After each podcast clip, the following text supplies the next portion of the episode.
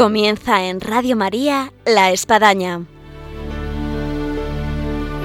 Un programa dirigido por el Padre Arturo Díaz desde el Monasterio de la Encarnación en Ávila. Buenos días, les habla el Padre Arturo Díaz, bienvenidos a La Espadaña.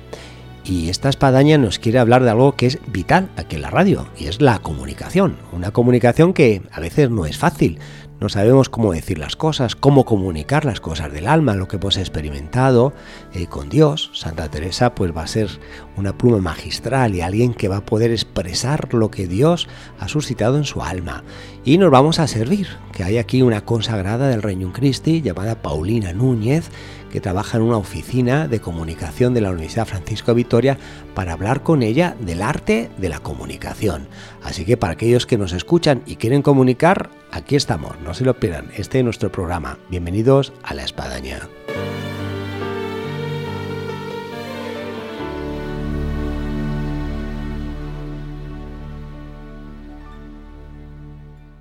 Muy buenos días, Paulina. ¿Qué tal, padre? ¿Cómo está? Buenos días. Un gusto tener aquí a Paulina Núñez. Y antes de nada, Paulina, ¿se puede presentar para nuestros oyentes? Claro que sí.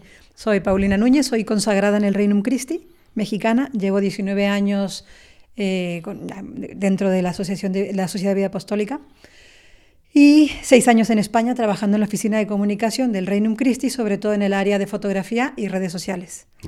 Todo un mundo maravilloso de comunicación hoy en día, las redes sociales y lo que es imagen. Un espacio de encuentro eh, privilegiado. Antes de tocar este mundo eh, tan fantástico como es la comunicación, y habíamos anunciado al inicio de nuestro programa, eh, el hecho de haber hecho aquí ejercicios espirituales en el Monasterio de la Encarnación, donde Dios comunica de manera muy especial y queda aquí bien probado por Santa Teresa y todas las carmelitas, ¿qué, qué es lo que ha supuesto para una consagrada hacer aquí ejercicios espirituales? Bueno, yo venía buscando eh, justo este encuentro ¿no? con la espiritualidad teresiana y carmelitana, que me parece una, joya de la iglesia y una joya que siempre ha estado al servicio de los demás. Entonces, venir para aquí, primero que nada, fue un regalo. Yo creo que todos los que podemos estar en contacto con las carmelitas hay que procurarlo, aprovecharlo y, contagiarlo. Estos días de retiro y de ejercicios para mí han sido, eh, sobre todo, una experiencia de gratitud. O sea, la imagen que más me venía a la mente estos días era como una ola, ¿no? Que llega y consuela y vuelve a consolar y vuelve a consolar, ¿no? O como una gotita de aceite, ¿no? Que, que, que suaviza, que descansa, ¿no?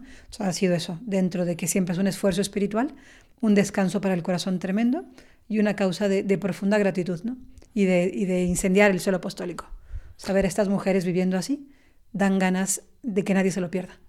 Entonces, por un lado, Paulina, como que uno se ha quitado los cascos, los micrófonos, eh, el ordenador, las pantallas, las pantallas eh, y se ha puesto otro tipo de comunicación celestial. Exactamente. Y creo que nos viene bien a todos. ¿eh? En lo que dicen de desconectar para conectar, eh, creo que es esencial. Y en el fondo, pues el que nos dice que hay que decir y cómo hay que decirlo es nuestro Señor. Entonces, ¿Qué, ¿qué importancia tiene el silencio en la comunicación?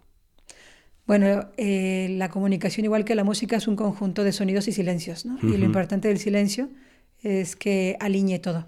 O sea, no, no es callar por callar, como tampoco es hablar por hablar, ¿no? De hecho, el silencio, si no está lleno de Dios, es, absurdo, es, estéril, ¿no? Como la palabra, si no viene del Señor, también es, absolutamente estéril.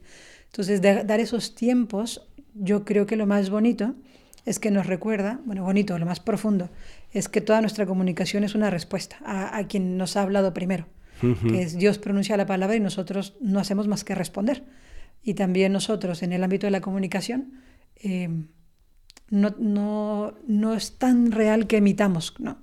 De hecho, lo que hacemos es poner en contacto la, la palabra, ¿no? al logos con, con, el que escucha. Entonces, pues eso es un servicio y el silencio es indispensable.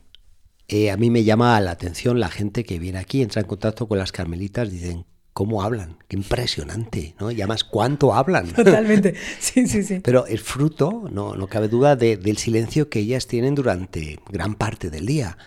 claro, a la hora de hablar, pues comunican cosas de peso, y no cualquier banalidad por ahí, cualquier cosa que se me pasa por la cabeza, ¿no? Exactamente. Y luego también lo que ellas escuchan, eh, por el silencio, la oración, pues lo ahondan, lo hacen muy suyo y esto hace que a lo mejor uno venga después de un año y te preguntan, bueno, ¿qué tal te fue en el examen que tenías en la universidad? ¿Cómo se acuerdan? Y también que son mujeres de profunda comunicación, pero comunican con todo. O sea, como usted dice, cuando hablan, hablan. Y hablan con mucha alegría, pero como miran, ¿no? Cómo, cómo cuidan a la gente, las preguntas que se les ocurren, los detalles que tienen con los que pasamos por aquí. Todo eso es comunicar, no solo lo que dicen, que dicen mucho, pero la manera en la que viven comunica. Y Paulina, como consagrada al Reino Christi, eh, ¿qué labor desarrolla en la Universidad Francisco Victoria en base a algo que, no es fácil, que es comunicar? Pues bueno, son dos cosas distintas. En la, la oficina de comunicación está físicamente en la Francisco de Vitoria, pero es la oficina de comunicación del Reino Christi. Y en la universidad como tal, estoy en el Colegio Mayor como formadora de 209 universitarios maravillosos de todas las comunidades autónomas de España y, varios del extranjero, un 10% son extranjeros. Ahora, ese contacto con los jóvenes y en su caso como comunicadora, además de consagrada, eh, ¿cómo siente eh, el comunicar a los jóvenes?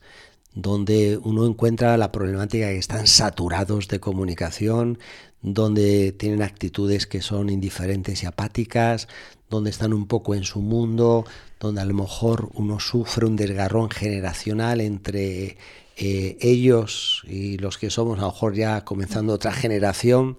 Eh, ¿Cómo salvar todos eh, esos obstáculos? Bueno, todo eso siendo cierto, em, mi experiencia lo que más se me impone es que son, son, son profundamente buscadores los chicos. A lo mejor lo son más que cualquier otra generación. Entonces yo me he topado con gente de cualquier nivel de fe, o sea, de muchas procedencias, ¿no? Llegan muchos no bautizados, más de los que nos podríamos imaginar, ¿no? Pero en general, cuando una universidad cumple su misión de, acompañarles en la búsqueda de la verdad, los chicos son buenos, o sea, son, son de natural generosos, ¿no? Entonces, eh, lo, que, lo que a mí me ha... O sea, lo que me invita el Señor, ¿no? Es hablarles desde la verdad siempre, a preguntarles mucho, o sea, más que afirmarles cosas, a preguntárselas, porque creo que es una generación que tiene todas las respuestas a preguntas que no se han formulado. ¿no? Cuando uno es accesible y escucha antes de, de juzgar ¿no? y darles los tiempos a, a, Dios, como esta canción tan, tan sabia, ¿no? dejar que Dios sea Dios, los chicos son sorprendentes. Son, o sea, mi experiencia pastoral cada año es más positiva. No porque vengan, mmm, digamos, tan catequizados como quisiéramos, pero a veces me encuentro con que el que vengan, como decía, ¿no? Tabula rasa, nos deja un espacio absoluto para hablarles de la, de la, belleza de Cristo y son muy receptivos. También hay un artículo que leí hace poco de la revista Forbes, que es más de empresas y tal, que decía que esta generación es por, el uso de los medios de comunicación más dada a compartir que nunca antes. Entonces, para ellos compartir no tiene una connotación moral positiva, pero es sociológicamente natural que lo que les es bueno lo compartan. Entonces, si eso que es bueno no es solamente una canción o un capítulo de una serie o un vídeo de YouTube, sino algo de cada vez más densidad, ellos comparten con aún más decisión. Y en el fondo esa es la materia prima de un misionero y de un cristiano. Sí. Ahora, los jóvenes hoy en día están en una comunicación más tecnológica. Y llegado un momento, eh, quizás a la hora de tener que salir a leer algo en público, de hablar, algo en público, de que me presenten el tema que hemos eh, visto en la clase de universidad. Eh, eh, encuentra deficiencias, encuentra a lo, mejor, pues a lo mejor más jóvenes capaces de poderse expresar. Encuentro carencias, a lo mejor en la forma, se distraen más rápido que otras generaciones, ¿no? Sí, sí encuentro, bueno, no sé si carencias, encuentro diferencias, pero también encuentro muchas fortalezas. Es muy fácil para ellos compartir el contenido de otros también. Son menos dados a ser egoístas en ese sentido. Un contenido si es bueno, no les importa tanto, que sea suyo como que sea bueno. Entonces ahí encuentro una fortaleza tremenda. Sí, pueden ser menos dados ¿no? a, a, contrastar fuentes, a tener una estructura mental para un tema largo, no, no la suelen tener. Pero, por eso son, son más flexibles mentalmente, son, son muy abiertos a lo que a donde vean bien se acercarán. ¿no? Sí. Eh, yo me imagino que hay padres y madres de familia que nos están escuchando y están atentos y tienen un problema en casa, es que tienen un adolescente, tienen un joven y que llega a casa y no habla nada y no dice nada y hoy estuvo en París, ¿no? Y estuvo con el Papa y fue de retiro y viene del colegio. Eh, ¿cómo, ¿Cómo incentivar la comunicación? en este caso, del hogar. Muy buena pregunta. Pues me vienen a la mente así a de pronto dos cosas. Una, que le dijeron a mi madre cuando mis hermanos y yo éramos adolescentes, ¿no? Sí. ¿Y ustedes hablaban en casa? Eh, como todos los adolescentes, no. Ah. a ratos y según el tema, ¿no? Pero decían que hay momentos para hablarle a Dios de los hijos y siempre es momento de hablarle a los hijos de Dios, ¿no? Entonces siempre se le puede hablar a Dios y, y ahí sucede una comunicación, ¿no? Esa es una imagen que, que, me, que, me, viene frecuentemente porque recuerdo la, la, esperanza con la que mi madre se abrazaba a eso, ¿no? De yo al hablar a Dios de mis hijos y ya mis hijos hablarán ya podría hablar con ellos uh -huh. de Dios cuando sea el momento, pero siempre bueno, se puede Tanto han hablado los hijos que una es consagrada que está aquí y luego hay otro bueno, sí, mi hermano, que, que es sacerdote, que es legionario de Cristo. Exactamente, mi hermano mayor está santamente casado, el que sigue sacerdote legionario, trabaja ya, ya. también con jóvenes y yo consagrada, así que... De tres hijos, dos. Exactamente, el 66% pues, de la familia. Que, que, tomen nota de la fórmula los padres y madres de familia que nos escuchan Les porque ha aquí ha dado resultados. Les sí. ha funcionado, exactamente.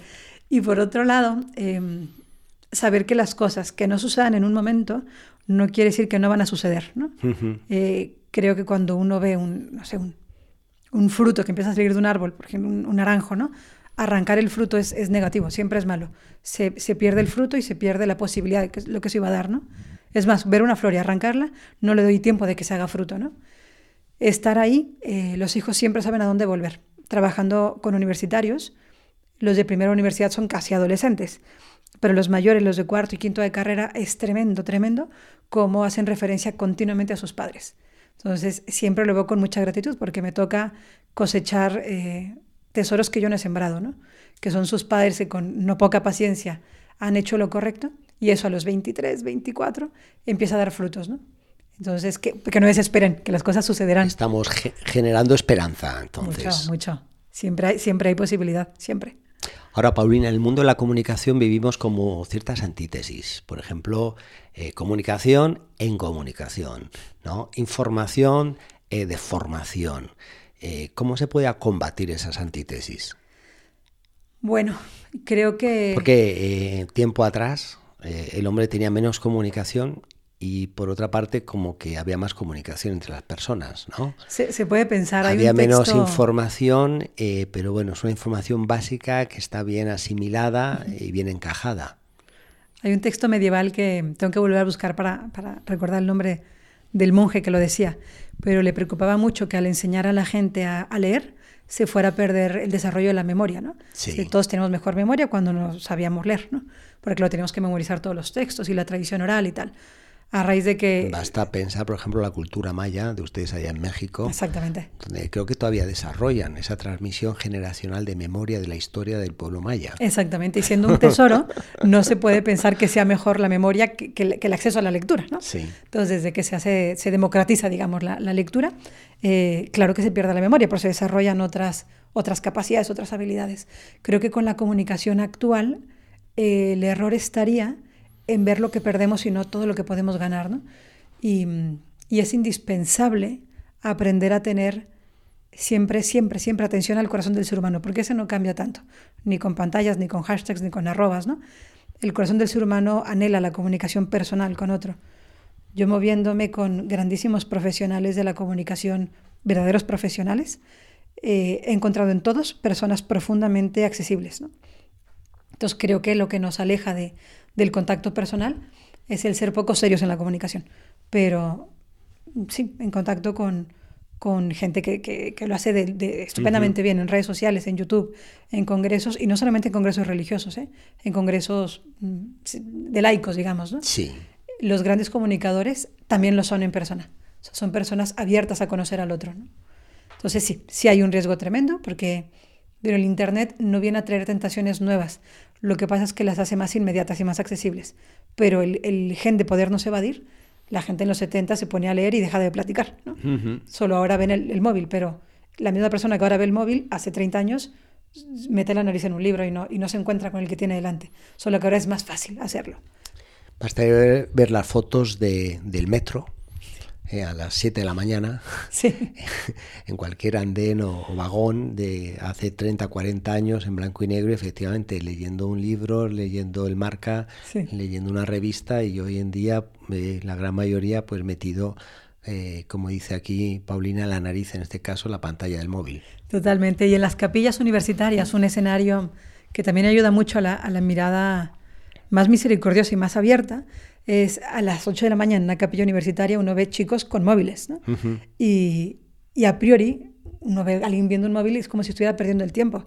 Cuando están haciendo la mayoría, haciendo laudes con el móvil, muchos rezando el rosario con el móvil, algunos eh, consultando grupos de WhatsApp donde les llega la meditación. Entonces, ver a alguien con un móvil ahora es, es una, un abanico de oportunidades tremendo, ¿no? Sí. Porque puede ser que esté distraído, puede ser, ¿eh? y, no, y no digo que no suceda, pero pueden ser 10.000 cosas más. Sí. Y eso a mí me hace no verlos con sí con mucha claridad, porque hay que formarles bien la conciencia, pero también con una mirada muy amplia de, está viendo el móvil, quizás está rezando. Muy bien, Paulina, hablando de comunicación, eh, la música es un vínculo de comunicación por su letra, por su melodía, así que vamos a escuchar una música que nos trae comunicación y continuamos aquí con Paulina Núñez.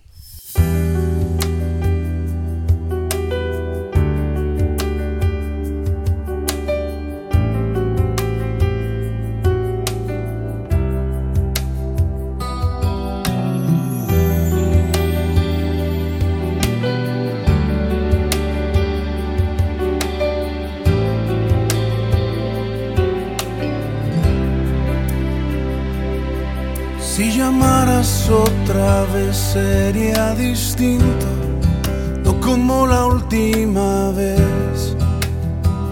Ya no soy el mismo. Si llamaras otra vez, yo te aseguro, mi cansado corazón quiere ser tuyo. Abriría sin dudar a ti la puerta, haría yo esperar.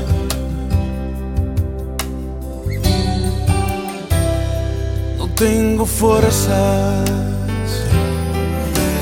vuelve a llamar que listo estoy, vuelve a tocar mi corazón, ese jardín de intimidad se marchita si no estás. Vuelve a llamar que atento estoy. Quiero escuchar tu dulce voz. Ser un secreto entre los dos. La intimidad entre tú y yo.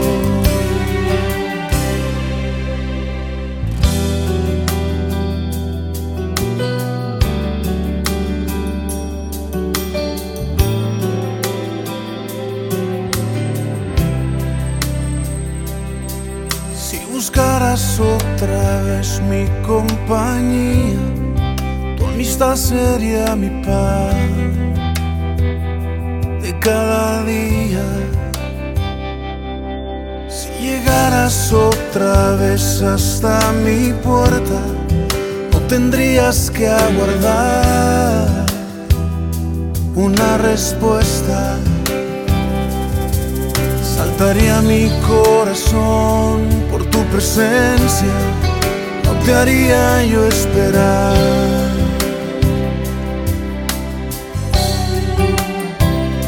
No tengo fuerzas. Vuelve a llamar que listo estoy. Vuelve a tocar mi corazón. Ese jardín de intimidad que se marchita si no estás. Vuelve a llamar que atento estoy. Quiero escuchar tu dulce voz. Ser un secreto entre los dos. La intimidad entre tú y yo. Vuelve a llamar que listo estoy. Vuelve a tocar mi corazón. Ese jardín de intimidad que se marchita si no estás. Vuelve a llamar que atento estoy. Quiero escuchar tu dulce voz. Ser un secreto entre los dos. La intimidad entre tú y yo. Seguimos aquí en Radio María, en La Espadaña, en esta mañana de viernes con Paulina Núñez, consagrada del Reino Christi, que trabaja en la oficina de comunicación, para aquellos que se incorporan tal vez en nuestro programa hoy, en esta mañana. Y Paulina, en este andar que estamos a través de la comunicación, Yo recuerdo cuando estudiaba en Roma, en la Universidad Gregoriana, en un curso que hice de medios de comunicación, eh, muy hábilmente el profesor nos hizo percibir eh, las carencias que teníamos nosotros en la iglesia a la hora de comunicar, de entrar en una parroquia, de ver los carteles que hay ahí puestos, o en un salón parroquial, o en un colegio, a diferencia de la persona de hoy en día que, entra y en un local, lo que ve de carteles, eh, no digamos eh, a nivel ya de carteleras profesionales en las vías públicas, ¿no? De lo que uno ve en los medios de comunicación, nos encontramos frente a un gigante desafiante de lo que es tener nosotros lo mejor para comunicar y vernos tal vez a veces con carencia de medios, de profesionales o tal vez de, no dedicarle más, más empeño a esto. Totalmente.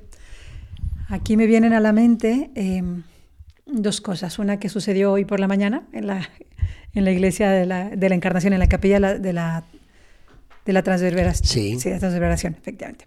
Bueno, estábamos ahí rezando y llegan unas religiosas siervas del Evangelio, unas mujeres maravillosas, a limpiar, ¿no? Y pasaban la aspiradora y sacudían y tal, ¿no?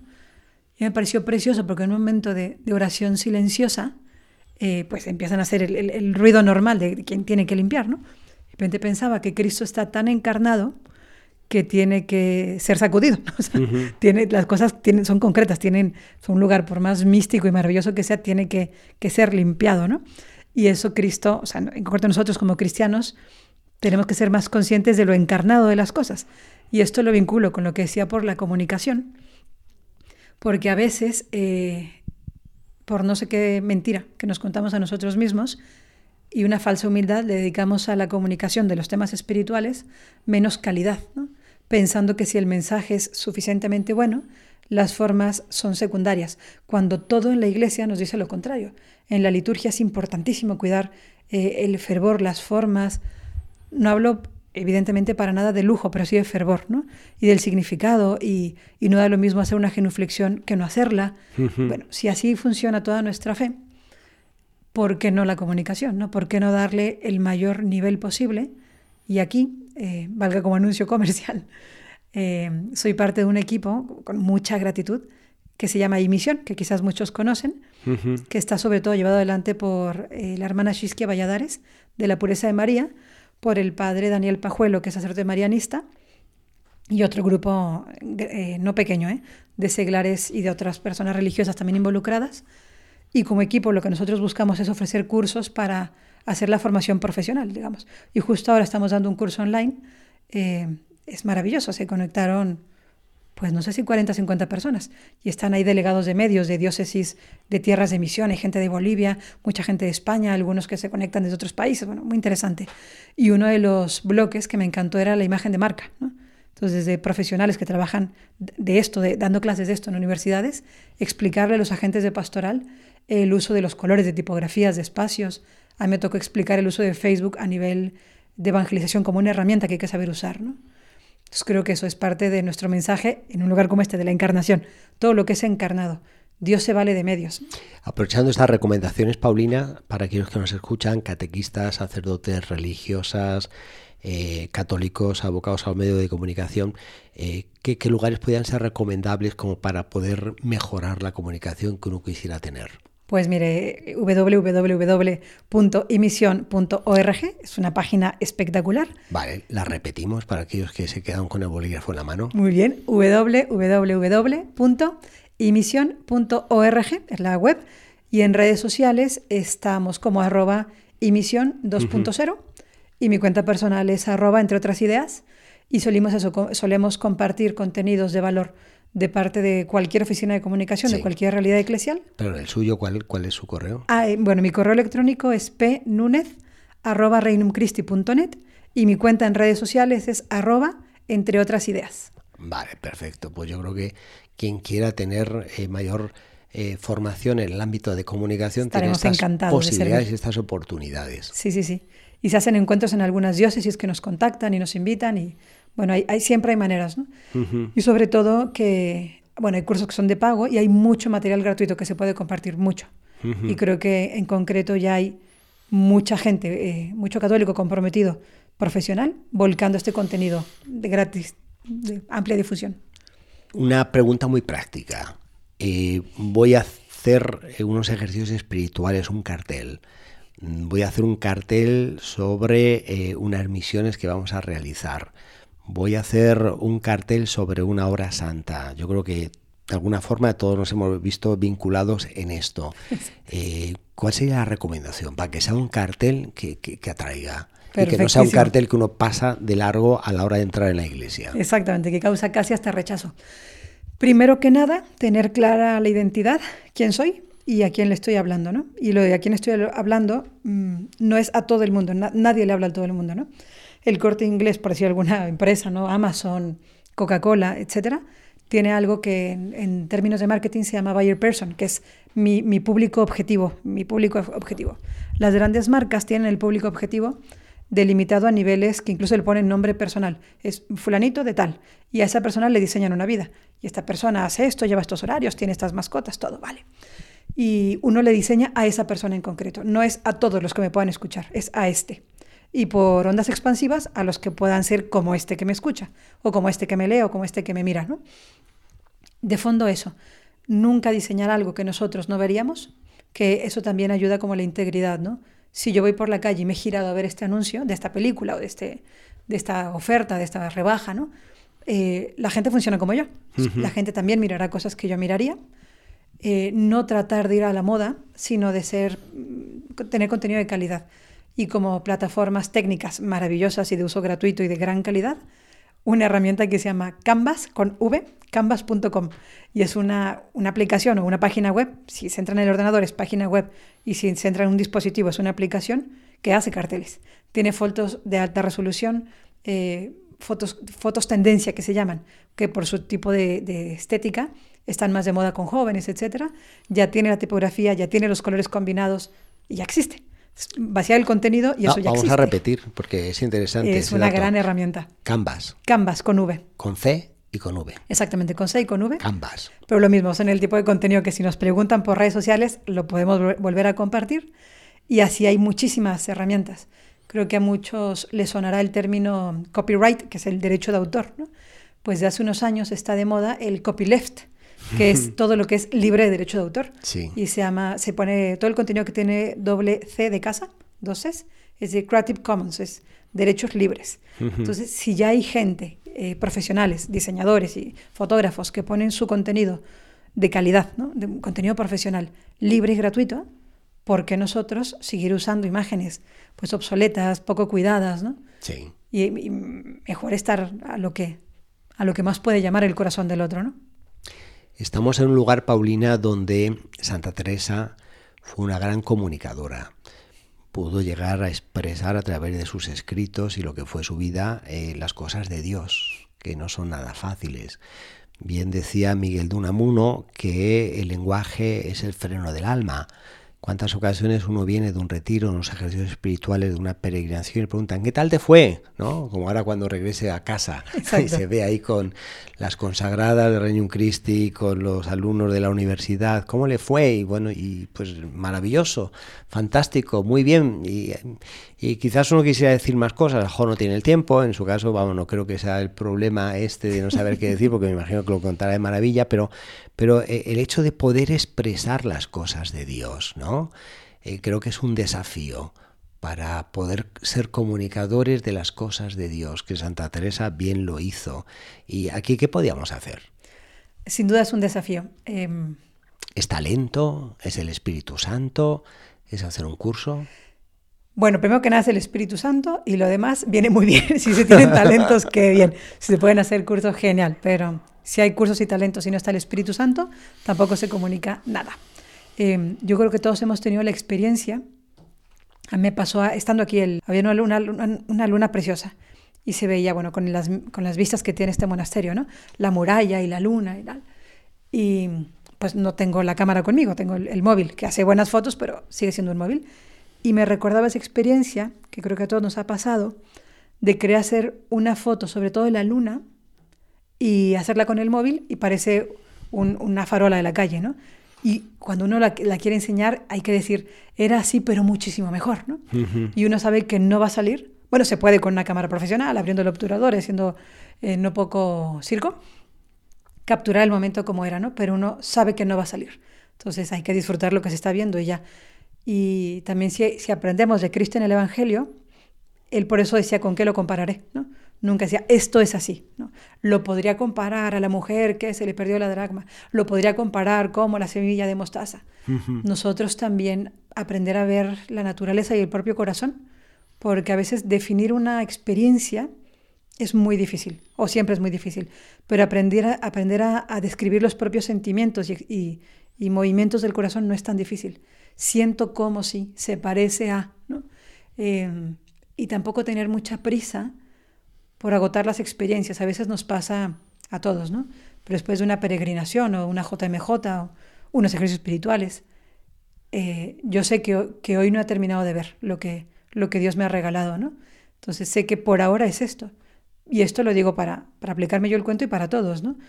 ¿Por qué no le preguntamos a los demás qué tal el verano? No solo las navidades, ¿no? ¿Qué tal una experiencia de hace un año? y, nosotros aprender a volver sobre experiencias pasadas, a la experiencia le da más tiempo de comunicarse, ¿no? Em, y a nosotros nos da más tiempo de pasar eso por, por el corazón de verdad y no ser tan inmediatos, tanto que nos quejamos de que el Internet nos, nos roba profundidad por la inmediatez, nosotros cultivarla, ¿no? Y darnos tiempo de volver a ideas pasadas, a experiencias anteriores y no ir a lo último que nos ha sucedido. Sí. quizás está muy fresco para contarlo. Muy bien, estamos llegando al término de este espacio en Radio María, en La Espadaña. Nos gustaría continuar aquí con Paulina, pero el tiempo se nos va, Paulina. Eh, yo creo que la comunicación con Dios después de unos ejercicios espirituales va a ser mucho mejor. Muchas gracias. así lo espero. Y lo grande es que Él ya nos entiende, nos conoce, sabe nuestro lenguaje y no hace falta ni que hablemos. Exactamente. Yo creo que ese es el gran secreto de la comunicación. Preguntar mucho, escuchar mucho y poner a los demás en contacto. Y Dios haga el resto.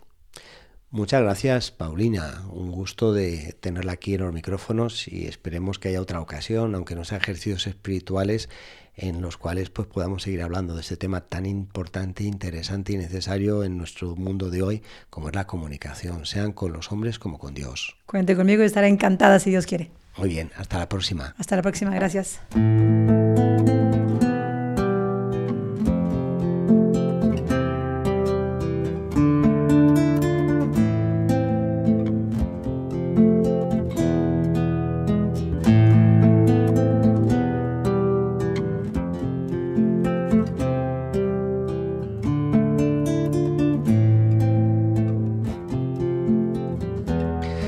Continuamos aquí en La Espadaña en Radio María y ahora en la sección de vida y obra de Santa Teresa con María Ángeles Álvarez. Buenos días, María Buenos Ángeles. Días, un saludo.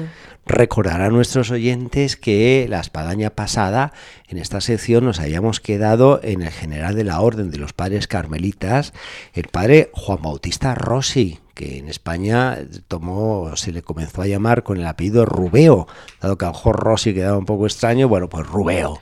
Rubeo y cómo impulsó a Santa Teresa a que fundara tantos conventos como cuantos cabellos tenía en la cabeza y así lo hizo María Ángeles, se nos lanzó Santa Teresa. Sí, sí, sí, Después de esta visita en el, el, mes de abril del año 1567, en donde, como vimos en el programa anterior, la Santa empezó con un poco de miedo, decir, no sé si me voy a entender y me va, me va a ayudar o no este Padre Superior, pero que luego entre ellos hubo una gran sintonía y que le ayudó, como vemos, muchísimo en todo el planteamiento de la reforma. El padre Rubeo pues, redactó un documento en el que declaraba que a Teresa y sus hijas pues, eran hijas de la Orden del Carmelo, que no estaban fuera eh, como ellas pensaban, ¿no? por los problemas que había habido antes con los padres carmelitas de aquí de España, con el provincial. ¿no? Y esto a la santa le consoló muchísimo, porque ella siempre, como habíamos visto también, se dolía mucho de, que, de sentirse fuera de la orden, porque ella realmente era una una carmelita y así se sentía y sentía orgullosa de su orden y por eso quiso reformarla, no quiso hacer algo nuevo. Y esto a ella le, le hizo muchísimo, muchísimo bien. La relación con el padre fue tan íntima, bueno, pues que le dejó leer lo más íntimo que tenía la santa, que es el libro de la vida. Le dijo, mire padre, pueda leer esto que en donde yo he ido contando todo esto A él también le expuso eh, también otra cosa muy íntima suya, que es el voto de perfección eh, que había hecho, de mayor perfección, del que también hemos hablado en los programas. Y también les puso pues, las limosnas con las que contaba para la, para la fundación, es decir, un poco las tripas, como si dijéramos, económicas de cómo iba a llevarse a cabo la, la orden y en este, en este caso la, la, Fundación de San José y de las otras fundaciones. Y ocurrió esto, como ha comentado padre, que eh, fue el padre Ibáñez el que oyó decir al padre Rubeo una cosa a la santa, que hiciese tantos monasterios cuantos pelos tenía en la cabeza. Sí. Eso lo tenemos recogido en el proceso de Salamanca, esa frase tan, tan bonita. Y poco a poco también de la, de la conversación con el padre Rubeo y también de haber hablado antes con, con San Pedro de Alcántara, empezó a tener la santa otra idea en la cabeza, ¿no? que poco a poco fue cuajando, que fue el hacer eh, una nueva orden eh, de varones eh, que serían ermitaños contemplativos, o sea, carmelitas contemplativos y que lo había hablado ya, pues como digo, con San Pedro de Alcántara y que también lo había hablado con el obispo don Álvaro de Mendoza y que este también pues se lo dijo al padre Rubeo. O sea, hubo ahí una especie de intercambio en el que todos más o menos apoyaban esta idea de hacer una reforma. De llevar la reforma a los hombres. Sí, de, llevar la reforma a los... A los Varones de la orden calzada. Pero eh, cuando todo esto estaba sin terminar de fraguar por escrito y todo solamente a base de hablar, pues el padre Rubeo se fue le llamaron, se tuvo que marchar y Teresa lo sintió muchísimo, ¿no? Porque como nos dice ella en Fundaciones 2.4, habíale cobrado gran amor y parecíame quedar con gran desamparo. Porque, porque claro, ahora de repente ya que iba todo como fraguando, que todo parecía que iba a ir hilvanándose, ¿no? Pues él se va. Y se va, pero comienza algo que para todos nosotros es muy bueno y muy interesante, es que cuando se va empiezan a cartearse, algo que ahora no hacemos mucho, ya no tenemos cartas, sobre todo no cartas en, sentido físico. Pero empiezan a cartearse la Santa y Rubeo y digo que es bueno porque nos quedan las cartas. Claro. Y podemos irlas leyendo, ¿no? Unas cartas muy bonitas. Yo creo que los nuevos procesos de canonización de santos de nuestro tiempo, más que en las obras completas, publicar las, la sección de cartas va a tener que ser la sección de correos electrónicos y de WhatsApp. En la santa, que en, las cartas, si en todos sus escritos la santa abre su corazón y nos lo cuenta de manera directa y, espontánea, las cartas es mucho más.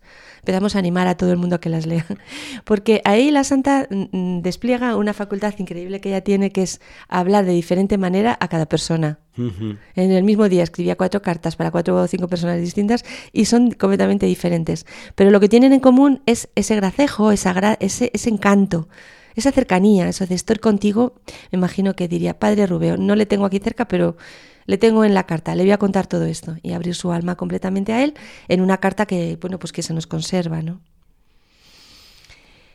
Eh, y, confiaba, por tanto, mucho. Cuando el padre Rubeo estaba en Valencia, eh, después de un periplo lleno de problemas en la orden, la verdad es que era un momento de grandes controversias con los frailes del Carmelo, pues él envió una carta en la que eh, proponía a la santa instaurar una reforma de frailes primitivos. Es decir, que ya le dijo, bueno, pues vaya pensándoselo, madre, que sí, que me parece bien la idea y vamos a ir llevándola adelante.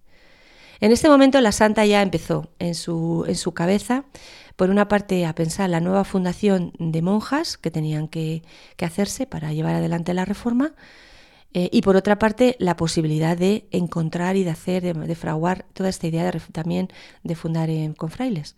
Con lo cual, primero, ¿dónde lo podían hacer? Segundo, ¿quiénes podían ir? Es decir, un montón de, preguntas que, como vamos a ir viendo, ella lo fue desarrollando, lo fue trabajando, ¿no? Lo primero es que pensó, ¿dónde puede hacer la segunda fundación? Y hacerla ya rápido, para que todo esto vaya adelante. Y eligió, pues, eh, Medina del Campo. Vamos a ver un poco por qué eligió Medina del Campo. Estamos hablando del año 1567 y tenemos a nuestra Santa Teresa, que era una mujer de 52 años. Para hoy en día una mujer joven, en aquella época una mujer ya muy mayor. Sí, estaría prejubilada eh, en nuestro tiempo, quizás. Ya era una mujer mayor, llena de experiencia, llena de vida, ¿no? Y Medina del Campo en Valladolid eh, será eh, esta segunda fundación dentro de la Reforma es la segunda, ¿no? Porque el 27 de abril de, este, de este año, eh, había el padre Rubeo había mm, hecho, escrito la, eh, la, la, patente para que se pudieran fundar nuevos San Josés y que se pudieran fundar, según está escrito, en cualquier reino de Castilla, con tal de que estuvieran bajo su obediencia sin que ningún provincial ni prior mandase en ellas. Es decir, obediencia directa del Padre Superior de los Carmelitas. Y también en ello dice algo que a la santa le vino muy bien, es que podía sacar dos monjas de la Encarnación eh, para que Em, para que la ayudaran y que esas monjas que sacara de la encarnación para hacer esta reforma, esta nueva, esta nueva fundación, que las pudiera elegir la santa, no que ellas quisieran, es decir, no que dijeran, a ver, ¿quién quiere ir con la Madre Teresa? A ver quién se apunta. No, ese procedimiento no, sino que la madre dijera, esta madre, esta y esta hermana las quiero ahora para que me ayuden en la fundación de Medina. Y en total aquí de la Encarnación saldrán alrededor de 40 monjas para la fundación de Santa Teresa, así que eh, va a ser un buen granero el monasterio de la Encarnación para todas las fundaciones que va a llevar adelante la Santa. Iban y algunas de ellas, como vimos, no se quedaban ya como descalzas y otras seguían siendo calzadas, incluso volvían otra vez a la Encarnación, pero sí que llevaron a cabo toda la, todas las fundaciones de la Santa, ¿no? O sea, un papel importantísimo en todo este proceso eh, en todo este proceso de fundaciones. Pues este decreto del padre Rubeo, general de la Orden, va a favorecer mucho este espíritu eh, reformador de Santa Teresa y estas nuevas fundaciones. Ah, con esta carta, esta carta abierta y libre le, empujó muchísimo y le ayudó muchísimo. ¿no? Y ella que, como ya la vamos conociendo, todo lo lee eh, como obra del Señor en su vida, pues vio que todo estaba en las manos del Señor y que la estaba ayudando. Que el Señor la estaba diciendo, venga, muévete ya, Ale, empieza ya, adelante. Va, a ser curioso, María Ángeles, y luego va a crear alguna polémica, eh, es el de los límites fronterizos, ¿no? El reino de Castilla hasta dónde llegaban eh, estos reinos que se habían fraguado hacía poco tras la reconquista eh, y bueno, todo, todo, todos esos otros lugares que Santa Teresa va a poner pie. Sí, porque en principio, como vemos, le, daba potestad de hacerlo en cualquier reino de Castilla, pero como vamos a ir viendo, pues te salió del reino de Castilla, Andalucía, y empezaron los problemas. Eh, podemos pensar un poco, y así lo he estado yo haciendo, ¿no? En el por qué puso su mirada en Medina del Campo. Eh, ¿Qué razones? ¿Qué razones tuvo para decir, venga, me voy para allá? Pues las razones tienen que ver con sus amistades, nuevamente, donde tengo amigos que me van a ayudar, que me van a apoyar, que me voy a hacer espaldas con ellos. Y ahí voy a tener como más apoyos para poder llevar a cabo todo esto. En Medina del Campo estaba, por una parte, Fray Antonio de Heredia, que era el prior em, de los carmelitas de allí, de Medina del Campo. Estaba ahí en Santana, en Medina del Campo, y antes había sido prior aquí en Ávila y había sido confesor en la Encarnación. Eh, y entonces, bueno, eh, claro, pues le conoció muchísimo la santa, tenía una relación profunda con él. Él había ayudado mucho a la santa con todo aquel voto de mayor perfección, ¿no? que levantó tantas polémicas y que, y que fue tan con tanta controversia. ¿no? Él fue uno de los que siempre dio su parecer positivo ¿no? sobre, sobre el voto y sobre Teresa. También en Medina del Campo, eh, pues estaba su antiguo confesor Baltasar Álvarez con el que Teresa mantenía una correspondencia íntima también, ¿no?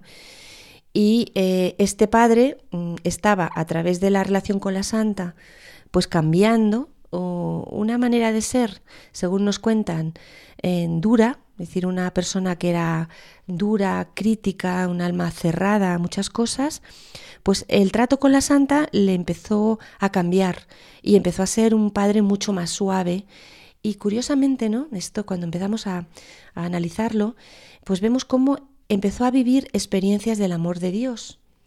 Eh, abierto, o sea, empezó a, abrir su corazón, eh, empezó a dejar sus durezas interiores y lo transformó completamente, esta vivencia del amor de Dios y eh, seguía profundamente unido a la santa eh, en todo y poco a poco ayudando a los demás. En este momento vemos nuevamente otra persona, otro amigo de Teresa, que se mm, sintió muy ayudado interiormente y espiritualmente por la santa, que como vemos no dejaba a los que tenía a su alrededor eh, si no podía ayudarles. Es decir, si podía ayudarles, les iba a ayudar, sobre todo en el camino de la oración y en el camino de la vida de la fe, como este padre Baltasar Álvarez.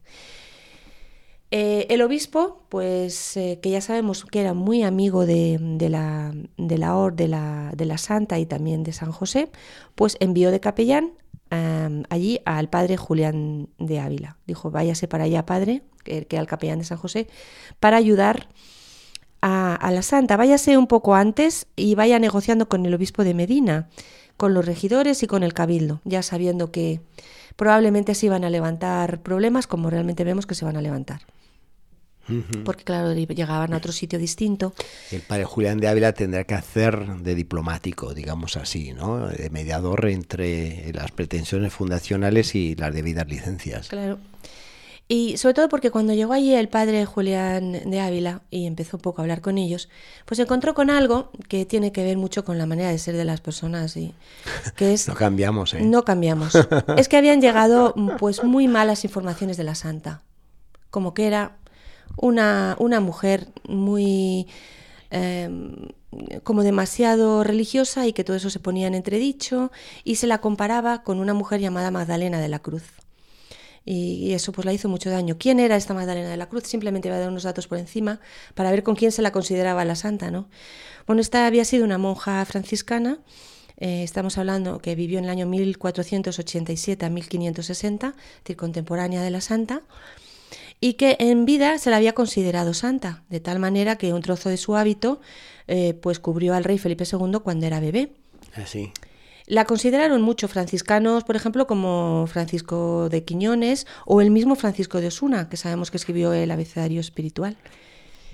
Pero ya empezó eh, San Ignacio de Loyola, cuando la conoció, a desconfiar de ella.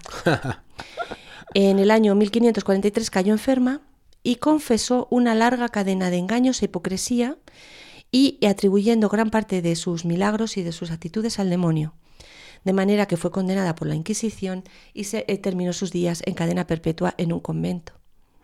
Con esta mujer se la comparaba a la santa en Toledo. Sí.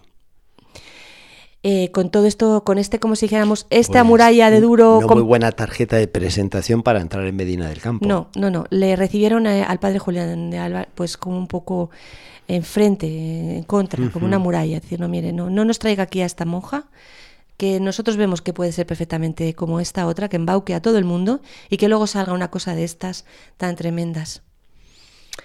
Eh, entonces, ¿qué es lo que hizo el, padre mm, con sugerencia de la santa, que le iba un poco indicando el padre Julián de Ávila? Pues buscar personas notables que opinaran de otra manera de ella. bueno, pues busque usted personas que hablen de mi bien, por favor, que me están comparando con esta monja. Sí, y aquí le encuentra. Buscó al padre Luis de Medina, de la Compañía de Jesús, eh, que fue un bienhechor del Colegio de Ávila y que por tanto la conocía, que votó a su favor. También buscó la opinión de Juan Ordóñez, eh, que también era amigo y confesor de Teresa eh, durante un tiempo, al padre Luis Santander, que era discípulo de Juan de Ávila, a Simón Ruiz, que era el encomendador de las ferias de Medina y regidor de la villa, a un mercader, Diego de León, y a un regidor, Francisco de Dueñas. Todos estos dieron pues una opinión muy favorable a la santa y le abrieron las puertas de poder entrar en Medina. Pues qué buen trabajo de campo hizo aquí el, el capellán, el padre Julián de Ávila. Ya, porque sobre todo se dio cuenta de algo que, que, todos nos vamos dando cuenta, no si reflexionamos, que Teresa ya tenía muchos amigos. Sí, sí. Mucha gente que la quería, que la conocía, que la admiraba, que habían sido sus amigos, sus confesores. Con, muchos de ellos empezó con una relación tirante porque la, también la ponían en entredicho, pero poco a poco, bueno, tenía Teresa esa amistad profunda con la gente, ¿no? Que la hacía, pues, como decimos, abría las entrañas y les llevaba a la gente a seguir apoyándola en todo. Yo en este aspecto quisiera destacar eh, en esta sección de vida obra de Santa Teresa cómo eh, la vida de Santa Teresa transcurre eh, también amparada por muchas personas que hacen posible el plan de Dios.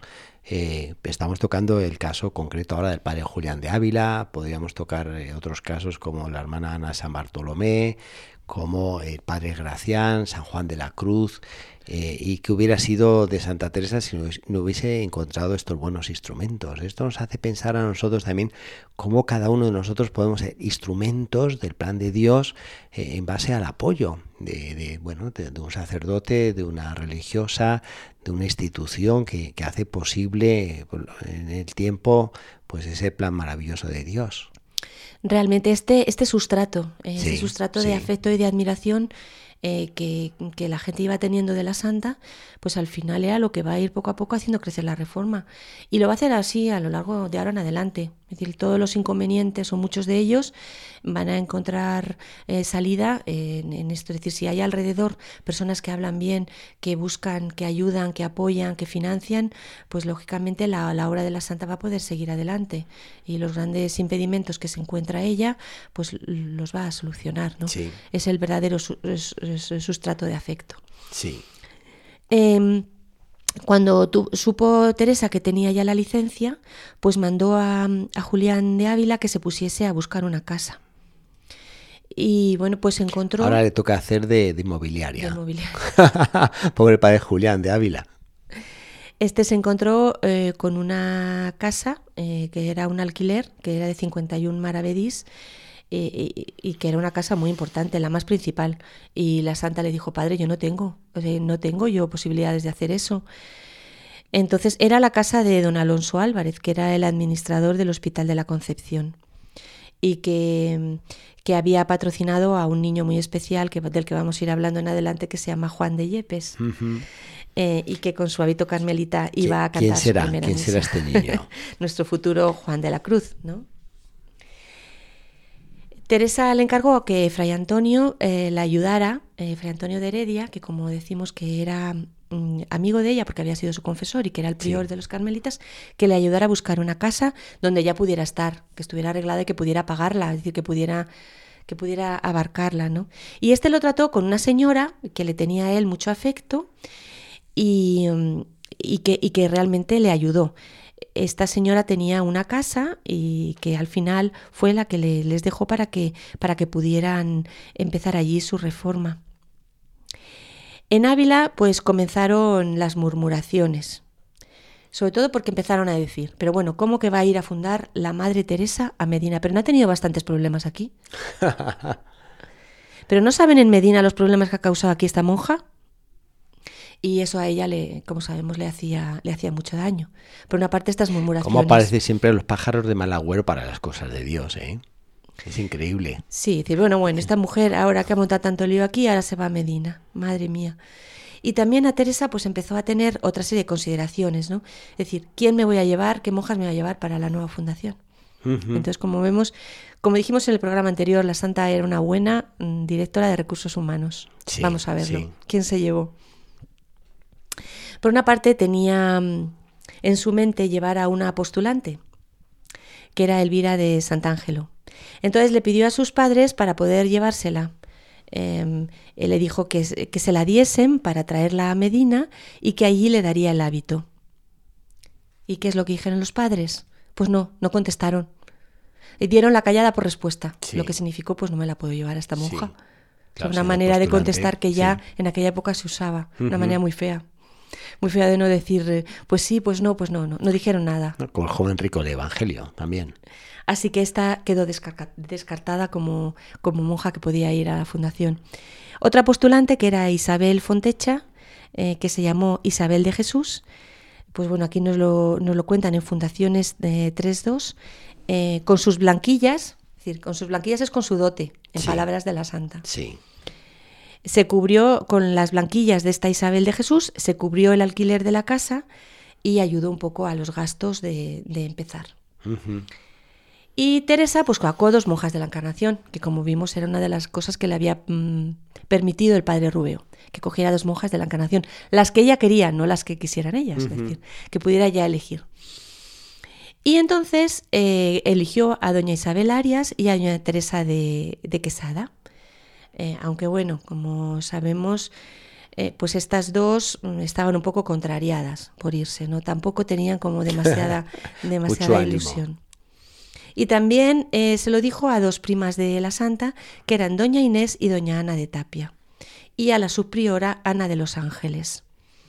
La única verdadera descalza que fue para Medina del Campo, pues fue su sobrina María Bautista y la santa, bueno, que era calzada, descalza, era una mezcla entre las dos.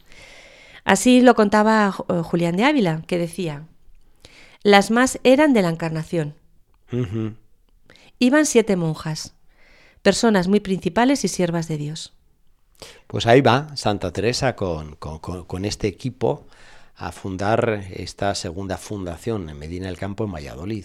Este, van a salir, como vamos a ver en el programa sucesivos, padre, ya simplemente dejamos un poco ahí en suspense para que los oyentes sigan oyéndolo. Con ganas, nos el día 13 de agosto, sí. pues eh, simplemente leo... De 1567. Eh, eh, iban para fundar Medina del Campo y simplemente leo un poquito, que nos va a dejar, que dice, iban tres o cuatro carros, con las monjas y la ropa, y entre casa, que al presente era menester, y con mozos bastantes de a pie, y no me acuerdo si iban más a caballo que yo.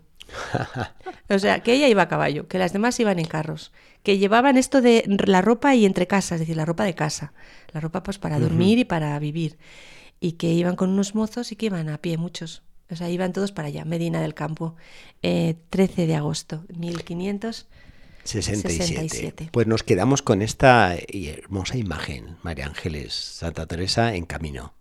Santa Teresa en camino con una cuadrilla, como vemos, de monja la mayoría de la encarnación y tirando para adelante. De foto. De, foto.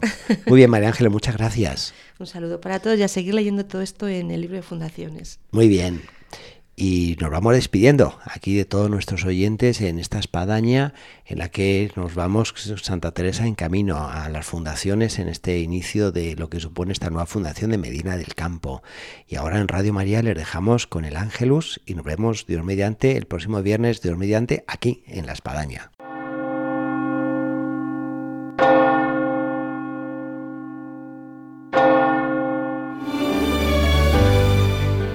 Han escuchado en Radio María La Espadaña, un programa que dirige el Padre Arturo Díaz desde el Monasterio de la Encarnación en Ávila.